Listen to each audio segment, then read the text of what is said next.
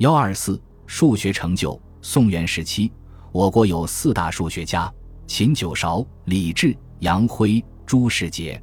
除秦九韶是南宋人外，其余三位都是元代人。李治，元始，作李也，真定栾城人，字仁清，号散斋。金末曾任均州知事，晚年居元氏丰隆山，著有《测圆海镜》十二卷，《一股演断》三卷。《测圆海镜》是我国第一部系统的论述天元术的著作，收有一百七十个问题，都是由已知直角三角形中各线段而求内切圆和棒切圆的直径等问题的。《一股演断》则是为初学天元术的人而写的一部入门著作，共收入六十四个问题。杨辉字千光，钱塘人，生平事迹不详，著有《详解九章算法》十二卷，《日用算法》二卷，《杨辉算法》七卷。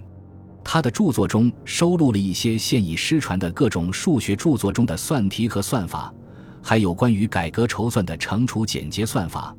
还著录有适用于当时民间数学教育的课程表，体现出当时数学发展的新趋势。朱世杰字汉卿，号松亭，燕山人，约生活于十三世纪末至十四世纪初，